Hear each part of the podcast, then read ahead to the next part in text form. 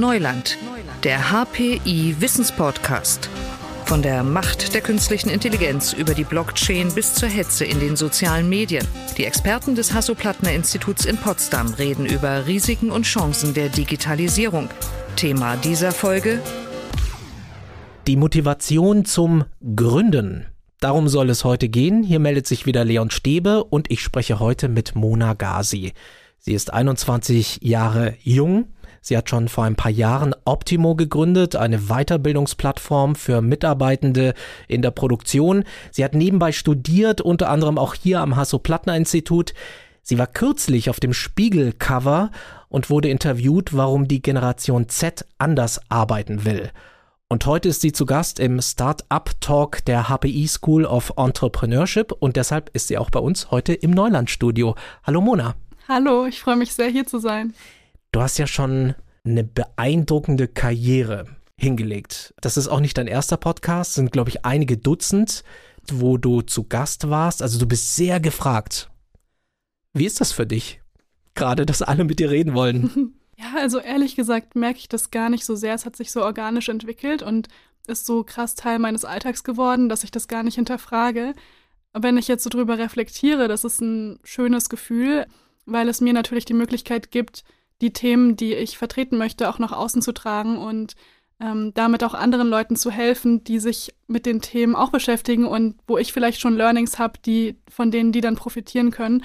Und deswegen finde ich das immer sehr schön, wenn mir so die Bühne gegeben wird, dass ich so wirklich meine Gedanken zu bestimmten Themen teilen darf. Was treibt dich an? Also du machst ja Dinge, die viele eigentlich auch sehr, sehr viel später machen, vielleicht auch nach dem Studium. Äh, was ist für dich die Motivation, es jetzt schon zu tun? Ja, ähm, also ich wusste schon ganz früh, dass ich Unternehmerin werden will. Das war für mich schon von wirklich von klein auf klar ähm, als ich so gehört habe, dass Unternehmertum so ähnlich ist wie Erfinden. Also ich wollte immer Sachen bauen, aufbauen und äh, meine Eltern haben irgendwann gesagt, du musst auch lernen, Geld zu verdienen. Und dann dachte ich so, ja, keine Ahnung, da finde ich schon eine Lösung für. Und dann hat mir jemand Unternehmertum erklärt und im Grunde als Kind wurde es mir so erklärt, du kannst Probleme lösen, etwas bauen und äh, wenn du Kunden hast, kannst du damit auch Geld verdienen. Und dann bin ich immer daran hängen geblieben, okay, dann werde ich Unternehmerin. Und so hat sich das dann weiterentwickelt und für mich was so, woher mein, mein Drive kommt oder weshalb ich das mache. Erstens, mir macht es Spaß. Ähm, ich finde das richtig cool, neue Sachen zu lernen und ich finde, im Unternehmertum lernt man am meisten über sich selbst. Also es ist ein extrem hohes persönliches Wachstum und über bestimmte Märkte. Also zum Beispiel bei Optimo, wir arbeiten ja mit Kunden aus ganz verschiedenen Branchen zusammen und ich lerne immer wieder, zum Beispiel in der Produktion oder in der Logistik, setzen wir uns ab und zu auch als Praktikanten sozusagen dazu und schauen mal, wie das so abläuft. Und ich lerne so viel dazu, was mir auch irgendwie voll die Perspektive auf unsere Wirtschaft gibt, aber auch die Perspektive auf den einzelnen Menschen, der dann da arbeitet. Und ich finde das einfach total spannend. Was sagen deine Freunde, Freundinnen dazu? Wie tauschst du dich darüber aus? Also meine Freunde früher in der Schule, die haben das ganz anders gemacht als ich. Jetzt besteht mein Freundeskreis zum Großteil aus anderen Gründern und deswegen ist es ziemlich normal. Also ich kenne auch einige, die, ähm, die nebenbei irgendwie studiert haben, aber die meisten haben dann ihr Studium abgebrochen oder ähm, erst nach dem, nach dem Studium gegründet. Und ähm, ich glaube, also was die typischerweise sagen würden, das ist, das ist so Mona, also weil ich mache einfach gerne viele Sachen nebeneinander, die sich so ergänzen. Du sagst, das ist so typisch Mona. Jetzt hast du Optimo gegründet. Wie bist du eigentlich darauf genau gekommen? Also Optimo hat gestartet initial dadurch, dass mein ehemaliger Mitgründer und ich waren bei etwas, das nennt sich Futury. Das ist wie so ein Inkubationsprogramm. Ähm, und wir waren da in so einer Art dreimonatigen Hackathon mit verschiedenen Industrieunternehmen und die Industrieunternehmen haben uns ein bisschen von deren äh, Problemen erzählt oder was gerade im Hinblick auf deren 2030-Vision wichtig ist. Und da ist halt besonders klar geworden, dass die Blue-Collar-Mitarbeitenden, also die Mitarbeiter, die auf der Fläche arbeiten und nicht unbedingt am Computer, dass die nicht den gleichen Zugang zum Lernen haben wie andere Mitarbeiter. Und ein weiteres großes Problem, dass Mitarbeiter, die so an Maschinen arbeiten, ganz viel Spezialwissen haben und die meisten davon bald in Rente gehen und man nicht so ganz weiß, was man jetzt macht, um das Wissen zu behalten. Also ob man die komplette Produktionsstätte dann umtransformiert und überall Roboter hinpackt oder ob irgendwie die anderen Mitarbeiter noch geschult werden können, dass sie das übernehmen. Und dieses Problem fand ich so spannend, auch im Hinblick darauf, dass ich selbst mich, seit ich 14 bin, halt so mit Lerntechniken auseinandergesetzt habe, dass ich dachte, okay, da kann ich vielleicht eine Lösung finden, eine App entwickeln, wodurch der Wissenstransfer am Ende einfacher wird. Und das haben wir jetzt ziemlich erfolgreich gemacht. Was macht dir an dem Job besonders viel Spaß? Also ich liebe es am Unternehmerin sein, dass ich machen kann, was ich will und dass ich so viele verschiedene Sachen ausprobieren kann. Also ich habe Buchhaltung gelernt, was jetzt nicht so mein Favorite ist. Ich, äh, ich spreche viel mit Kunden. Ich kann mir die Kunden im Grunde aussuchen. Also ich kann mir die Nische aussuchen mit Leuten, mit denen ich zusammenarbeiten will. Ich lerne dauernd was Neues, zum Beispiel, wie funktioniert B2B Sales oder ähm, auch programmieren muss ich auch ab und zu oder irgendwie Code-Reviews mit Mitarbeitern machen. Also mein Alltag ist echt nicht langweilig und zwischendurch mal ein Podcast. Also ich finde es so spannend, dass ich ähm, die Möglichkeit habe, so viele verschiedene Sachen zu machen. Das macht dir also besonders viel Spaß. Und wenn du sagst, Buchhaltung macht dir keinen Spaß, mhm. und wenn du darüber nachdenkst, was dich eher demotiviert, hast du darüber schon nachgedacht? Ja, mich demotiviert also mich demotiviert etwas, was äh, bei uns in der Firma spezifisch ein Problem ist. Das hat jetzt nicht jeder Gründer wahrscheinlich, aber was mir halt im Markt auffällt, dass generell Lernen nicht so stark priorisiert wird aktuell. Das ist etwas, was mich demotiviert. Das liegt natürlich auch an der wirtschaftlichen Lage, dass ja unsere Kunden haben auch ihre Kunden verloren und dadurch haben sie selbst Umsatz äh, einbüßen müssen. Und da ist natürlich schwierig, dann noch Budgets zu haben für so längerfristige Themen. Aber das ist eine Sache, die mich schon ziemlich demotiviert, dass Lernen an sich so ein Thema ist, was nicht so hoch priorisiert wird. Und das hast du wahrscheinlich dann auch als Gründerin so erlebt. Wie ja. gehst du dann mit Rückschlägen um? Das ist eine sehr gute Frage. Also so ein richtig krasser Rückschlag wäre bei uns jetzt, wenn ich jetzt überlege, wir haben einen Kunden verloren und das ist für mich schon extrem schlimm. So, weil das Erste, was wir uns fragen, ist, Liegt es am Produkt? Liegt es irgendwie an unserem Service? So, was haben wir falsch gemacht? Was hätten wir besser machen können? Ja, das, woran es am Ende liegt, sind wirklich so ähm, strukturelle Probleme oder so, die im Markt passieren und die auch kundenseitig passieren. Und wie ich damit am Ende umgehe, also ich habe einen Coach und ich spreche dann immer über solche Themen, weil ich brauche dann jemanden, der mir hilft zu reflektieren, dass das nichts mit mir zu tun hat, sondern mit der Firma. Und das ist eine Sache, die mir im Grunde viel aufgefallen ist, dass ich mich immer selbst sehr mit meinem Unternehmen identifiziere. Und wenn es gut läuft, dann geht es mir gut. Und wenn es schlecht läuft, dann geht es mir schlecht. Und über das Coaching habe ich mehr und mehr gelernt, dass ich nicht die Firma bin. Und dementsprechend ja, kann ich halt besser jetzt mit solchen Sachen umgehen und weiß, ja, ich finde da schon eine Lösung für. Also dieses Mindset, I will figure it out. Ich finde da schon eine Lösung für, das hat mir sehr geholfen. Ich habe mir eigentlich vorgenommen, nicht über dein Alter zu sprechen jetzt ist der Moment, wo ich es vielleicht doch tue. Ist es, ist es auch eine Frage des Alters, wo man vielleicht mit Rückschlägen anders umgeht? Oder würdest du sagen, Alter spielt da keine Rolle? Ich habe letztens in einem Podcast gesagt, ähm, Lebenserfahrung kann ich nicht überspringen und ich glaube, dass halt sowas wie mit Rückschlägen umgehen auch mit Lebenserfahrung zu tun hat. Und ich glaube, wenn ich mehr Lebenserfahrung und habe, also älter bin, dass es mir dann vielleicht noch leichter fällt. Aber in Bezug auf das Startup-Leben fällt mir auf, das ist Erfahrung. Also wenn ich viele verschiedene Fehler gemacht habe und schon weiß, was da passiert und die Konsequenz kenne, also dann keine Angst mehr haben muss, wenn es nochmal passiert, dann kann ich auch viel leichter mit den Rück Rückschlägen umgehen. Und insofern ist es dann doch keine Altersfrage, sondern eher so eine Erfahrungsfrage. Und wie viel Erfahrung habe ich in einem bestimmten Gebiet? Und ich habe jetzt schon knapp über fünf Jahre Erfahrung in Startup-Gründen ähm, und kann halt aus der Situation jetzt schon besser mit manchen Sachen umgehen als andere, die erst ein Jahr angefangen haben, auch wenn die schon zum Beispiel 30 oder 40 Jahre alt sind. Stört dich das eigentlich, wenn man dich auf dein Alter anspricht? Nee, gar nicht. Nee, also. Wie alt sind sie eigentlich? Ja, vor allem, ich coache jetzt auch Menschen und äh, immer wenn ich auf Networking-Events angesprochen werde, aber wie alt sind sie dann? Bin ich so, ja, Alter und Erfahrung haben nichts miteinander zu tun. Ich bin genauso ausgebildet wie jemand anderes, der auch fünf Jahre ein Startup gegründet hat und vielleicht habe ich noch eine andere Perspektive dazu. Aber ich nehme das immer mit Humor. Also für mich ist es nicht schlimm, wenn mich jemand auf mein Alter anspricht. Ich habe auf deinem LinkedIn-Profil gesehen, dass dir ein achtsamer Umgang mit dir selbst auch sehr wichtig ist. Also, dass du das sehr bewusst alles mitnimmst. und dass du dich auch nicht vollkommen auspowern willst bei all dem, was du machst. Und da habe ich mich schon gefragt, wie kriegst du das hin? Ja, das ist wirklich mein Motto und das ist so eine krasse Priorität für mich. Äh, ja, wie ich das hinkriege. Es gibt dafür einen einfachen äh, Trick, den man machen kann. Also normalerweise plant man ja seinen Kalender durch mit, da habe ich einen Termin, da will ich arbeiten, dann und irgendwann bleibt noch Pl Platz für Freizeit.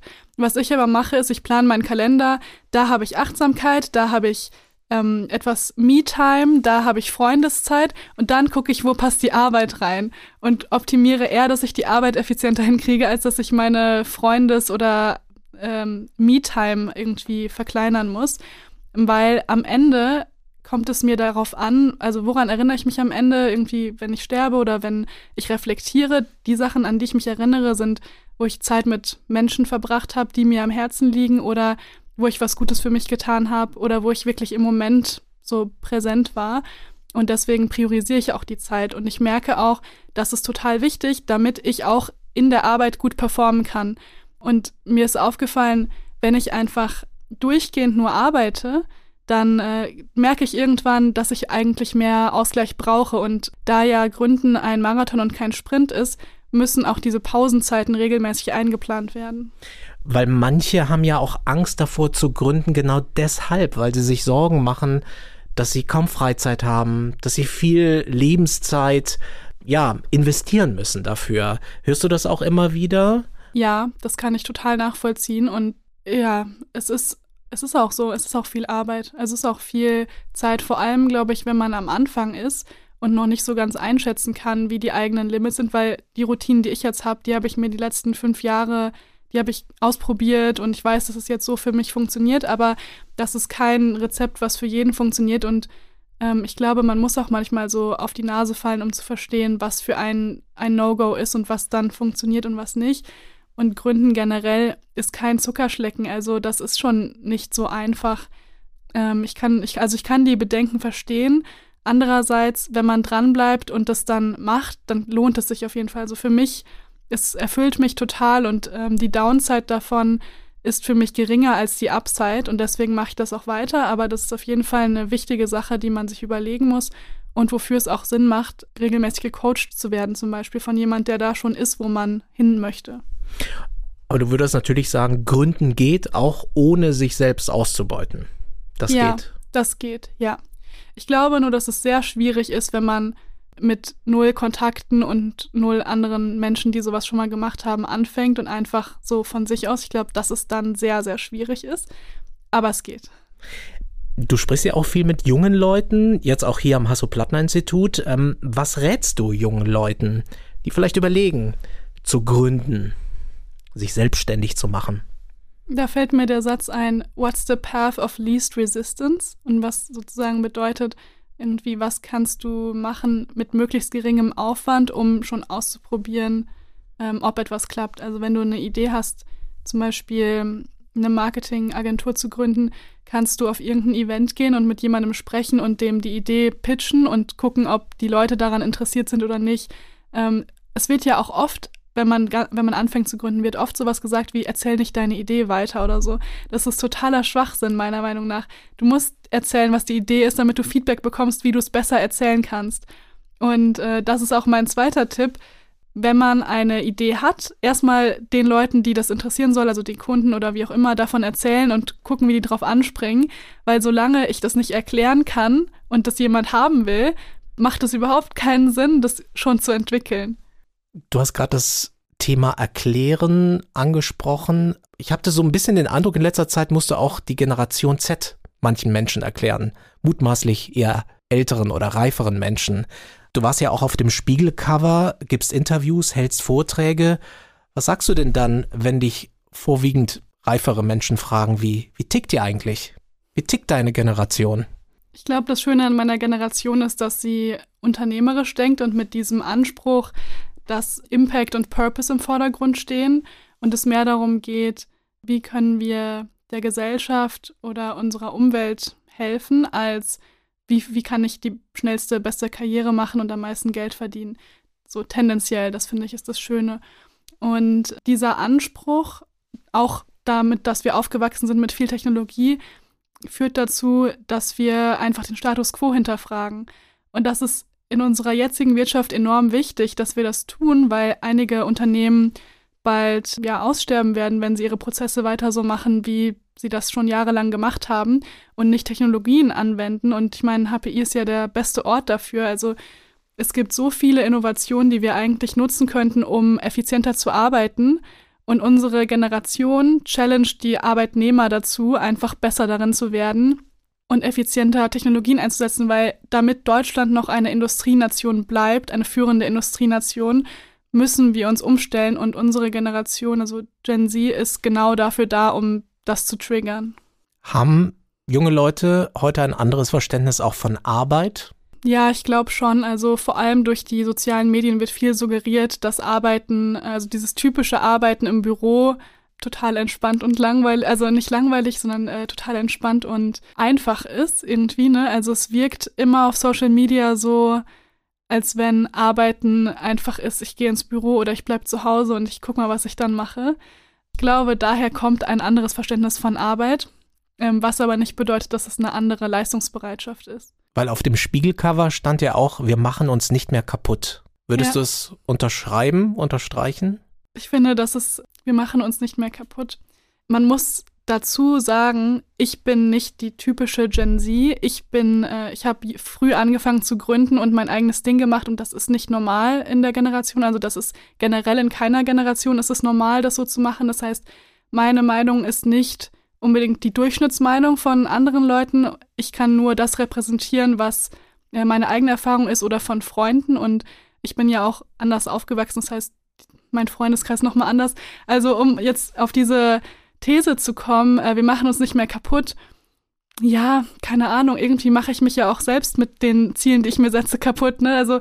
es ist immer so eine Frage davon, wie man es beurteilt. Und ich glaube, was damit eher gemeint ist, ist, wir arbeiten nicht mehr so ineffizient, wie andere Leute gerade arbeiten, weil wir sehen, dass es auch besser geht und wir wollen nicht damit unsere Zeit verschwenden.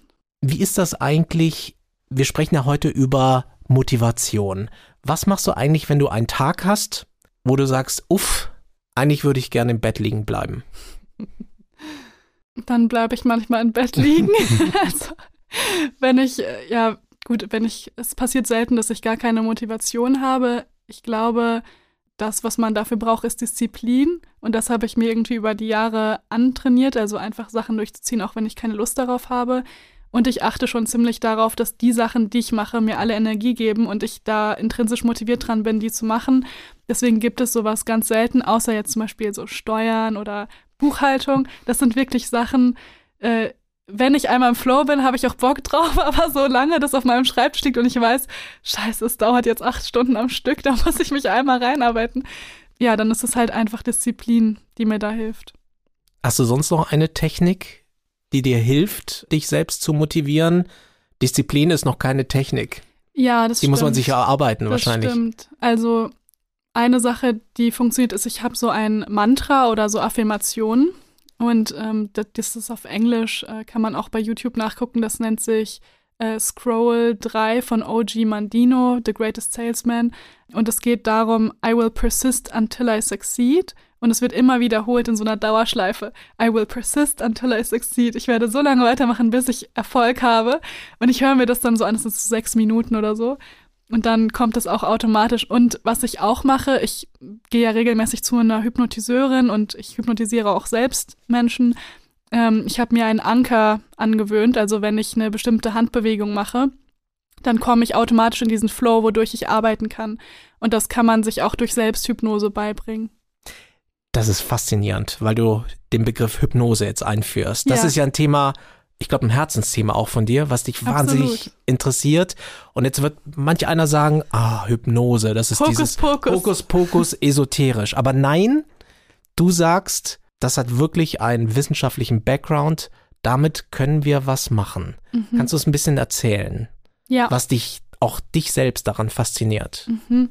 Also ich bin dazu gekommen zu Hypnose, weil ich festgestellt habe, dass ich mit, ähm, mit normalem Coaching, so NLP-basiert, nicht tief genug komme an die Dinge, wo ich merke, da treffe ich immer wieder auf was. Und zwar ähm, habe ich oft als Gründerin das Gefühl, dass ich irgendwas nicht gut genug gemacht habe oder ich müsste es perfekt machen oder noch besser sein. Und ich glaube, es haben auch viele Gründe. Auf jeden Fall war das der Auslöser dafür, dazu zu kommen. Und dieses Gefühl, nicht gut genug zu sein, das kommt meistens aus der Kindheit, also eigentlich so über 90 Prozent der Fälle. Und in der Hypnose gehen wir halt ganz tief ins Unterbewusstsein rein und können halt an genau diesen Themen arbeiten und dann die Emotionen, die ich damit assoziiere, und die Emotion ist irgendwie traurig sein, äh, Hoffnungslosigkeit, ähm, sich schlecht fühlen, die können wir umwandeln in positivere Emotionen wie Glück, Freude, Zufriedenheit, Gleichgültigkeit zum Beispiel auch. Und deswegen werde ich bei verschiedenen Sachen nicht mehr getriggert, wo ich sonst getriggert wurde. Also zum Beispiel auch, äh, wenn ich auf die Bühne gehe und vorher Angst hatte, oh, was denken die Leute über mich, ne? Ist auch so eine Sache. Dann sind wir in eine, in eine Erinnerung bei mir reingegangen, wo ich irgendwie Angst hatte. Dann sind wir in eine Erinnerung, wo es mir richtig gut ging, haben die Gefühle so ausgetauscht sozusagen in der Hypnose und jetzt jedes Mal, wenn ich auf der Bühne stehe, fühle ich mich so richtig entspannt, wie in der Erinnerung, wo ich mich gut gefühlt habe. Und der wissenschaftliche Background davon ist leider noch nicht so krass untersucht, wie das sein könnte, aber da arbeite ich im Rahmen von meinem PhD dran. Du machst ein PhD in diesem Bereich. Genau. Und was willst du da erreichen? Mein Ziel ist, dass andere Menschen verstehen, wie wertvoll Hypnose als Tool ist, um sich besser zu fühlen. Besonders schaue ich mir gerade an, also das Thema, wie funktioniert es, dass Unternehmer in einen Burnout kommen und wie kann man das zum Beispiel über Hypnotherapie angehen. Und äh, ich möchte, dass Menschen verstehen, dass es ein sehr wirkungsvolles Tool ist, was man nutzen kann, um sich besser zu fühlen und damit auch höhere Leistung zu bringen. Und mein Beitrag dazu ist, dass es wissenschaftlicher wird und die Leute in zehn Jahren nicht mehr sagen, das ist so ein Hokuspokus, sondern das hat mir geholfen, äh, nicht einen Burnout zu bekommen oder das hat mir geholfen, viel entspannter und mit mehr Leidenschaft an mein Unternehmen ranzugehen. Ich finde es bemerkenswert, weil du könntest ja auch mit deinem Background ein neues Tech-Business gründen. Aber du hast dich für etwas anderes entschieden. Dafür und dafür auch andere Unternehmerinnen zu coachen. Mhm. Wo kommt der Shift her? Das hat sich bei mir ganz natürlich ergeben. Ähm, ich beschäftige mich immer viel mit der Frage, wer bin ich und wo will ich hin? Und ich habe festgestellt, mm, es ist für mich so ein Herzensthema und eine Leidenschaft, das, was ich gelernt habe, anderen weiterzugeben. Und ich, meine Hauptmotivation ist immer, was würde ich der jüngeren Mona erzählen wollen, der es in bestimmten Situationen nicht so gut ging, äh, die das irgendwie, die überfordert damit war, was passiert ist und äh, mit den Erwartungen und dem Druck von außen nicht so wirklich klar gekommen ist. Was würde ich ihr raten? Und jetzt habe ich halt diese ganzen Ausbildungen gemacht als Coach und Hypnotiseurin und so und kann halt damit genau solchen Leuten, die an dem Punkt noch sind oder sich damit beschäftigen, denen kann ich helfen. Und das finde ich total schön und ich finde ähm, Tech-Unternehmen gründen auch total toll. Aber jetzt gerade merke ich, dass es eher so das, womit sich mein Herz gerne beschäftigen möchte. Mhm. Viele fühlen sich auch überfordert von aktuellen Entwicklungen, wie zum Beispiel künstlicher Intelligenz. Mhm. Da ist im Moment viel Bewegung, auch im Markt, viele Turbulenzen auch, wenn man sich anschaut, was so alles los ist. Ist das etwas, wo du sagst, das ist anstrengend oder würdest du auch sagen, das fasziniert dich, dass da eigentlich so, so ein komplett neues Feld sich gerade eröffnet? Ich meine, für uns äh, ITler ist es ja eigentlich nicht so richtig neu, ne? Das Nein. ist jetzt endlich beim Mainstream angekommen und viele Leute verstehen plötzlich die Wirkung davon und wie wertvoll das eigentlich ist, es zu nutzen.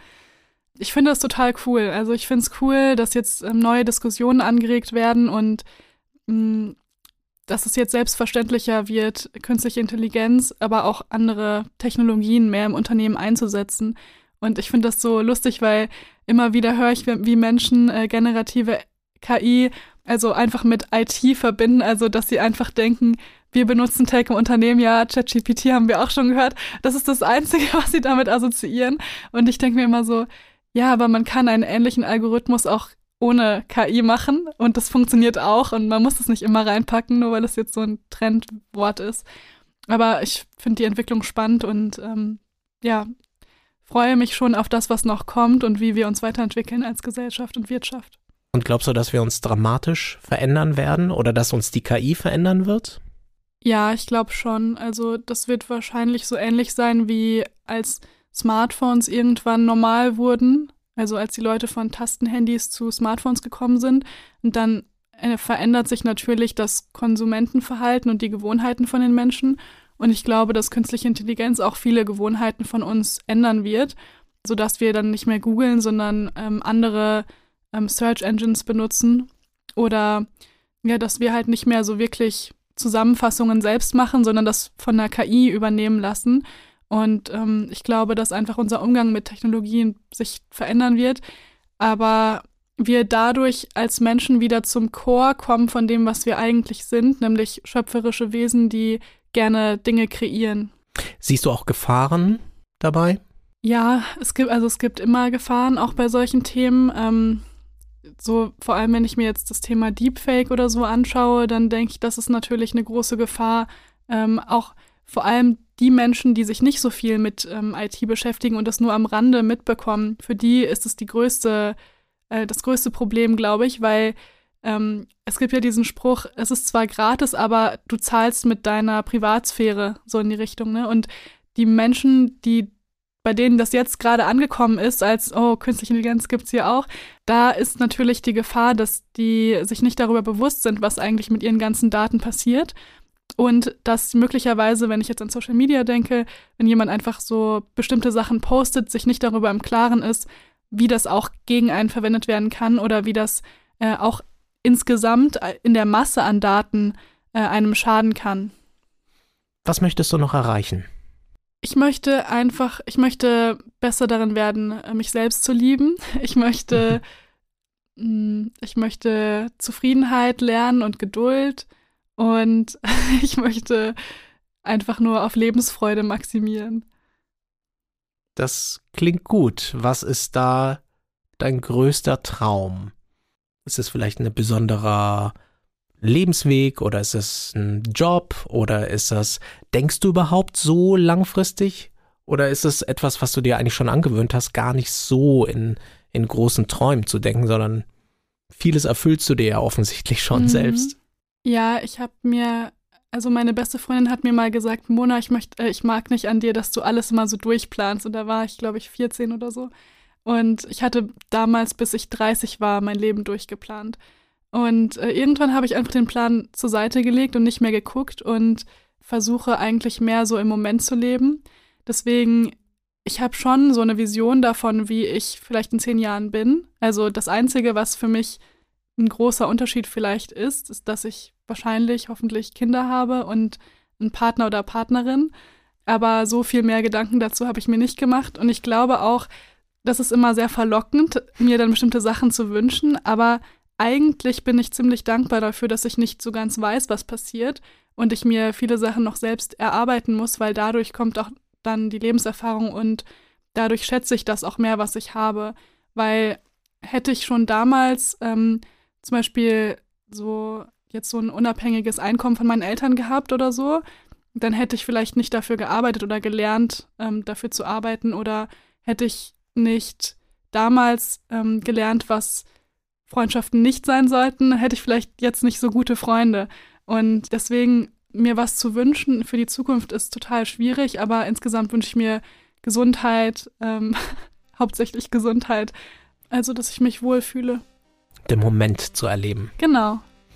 Das wünsche ich dir. Dankeschön, wünsche ich dir auch. Mona Gazi, zu Gast heute bei uns im Neulandstudio. Mona, vielen Dank, dass du dir die Zeit genommen hast. Ja, vielen Dank für die tollen Fragen. Mona Gazi war das, Gründerin von Optimo, zu Gast im Startup Talk der HPI School of Entrepreneurship. Und wie gesagt, heute bei uns im Neulandstudio. Mein Name ist Leon Stäbe. Danke fürs Zuhören und wir hören uns hoffentlich bald wieder. Bis dahin, tschüss und macht's gut. Digitales Wissen verständlich auf den Punkt gibt es bei Neuland, dem Wissenspodcast des Hasso-Plattner-Instituts.